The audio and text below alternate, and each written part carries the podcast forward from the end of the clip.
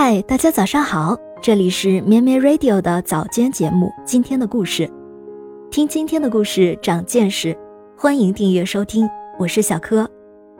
今天是二零二二年六月八日，今天故事的开头会有些沉重。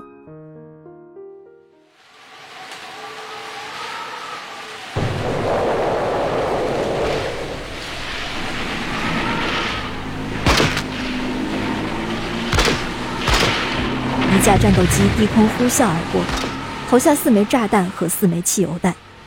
为躲避汽油炸弹的袭击，几个孩子和一群头戴钢盔的军人沿着公路迎面跑来。飞机在低空盘旋，丢下的汽油炸弹在他们的身后爆炸，腾起滚滚黑烟。燃烧着的固态汽油溅起，烧着了其中一个小女孩身上的衣服。她尖叫着甩掉已经被烧成碎片的衣服。大喊着“太烫了，太烫了”，赤身裸体的继续向前奔跑。二十岁的黄佑公本能的对焦，按下快门。这一瞬间，他拍下了一张举世震惊的照片：战火中的女孩。这张照片被认为加速了越战的结束。黄佑公也因为这张照片获得普利策奖。这一天正是一九七二年六月八日。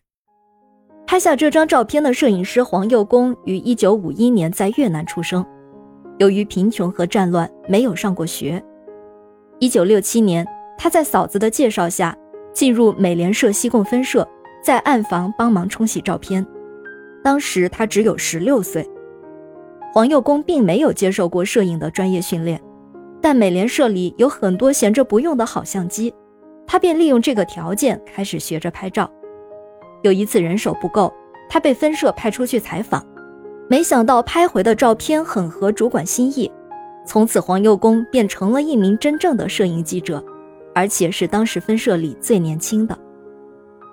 一九七二年六月八日早上七点，黄佑公跟随两位前辈出发去采访，其中一位是《时代周刊》赫赫有名的大卫·伯内特，在快到目的地时。他们看到浓浓的黑烟从展鹏县东面的高岱庙方向升起。黄佑公看见前方一架 A37 战斗机拖着黄烟俯冲下来，投下四颗常规炸弹，接着是四颗汽油炸弹。没有击中目标的炸弹四处燃烧。摄影记者们看到一位母亲抱着自己被炸死的小孩痛哭，于是都抓住机会猛拍这位母亲。而此时。后来成为战火中的女孩主角的潘金书和她的家人正躲在附近的一间破庙里。不一会儿，他们尖叫着从黑烟中跑出来。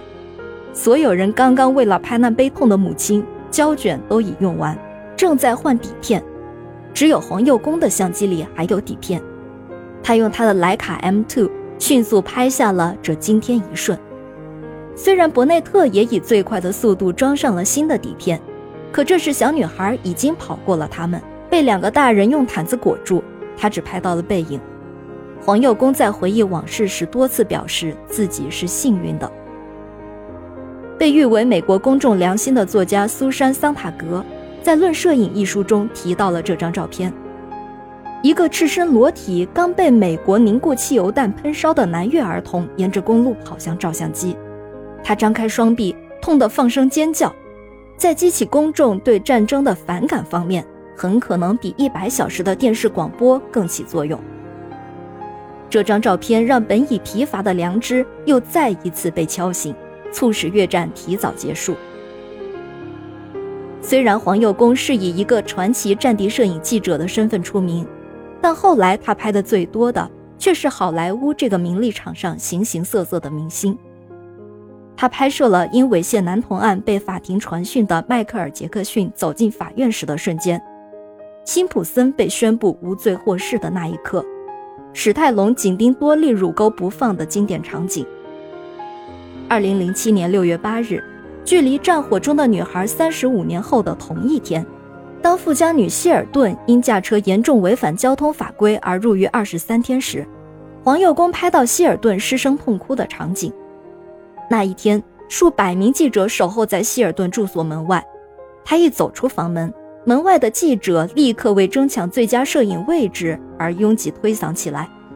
最终只有黄佑公拍到了唯一一张希尔顿泪眼朦胧的正面照片，再度寂惊新闻界。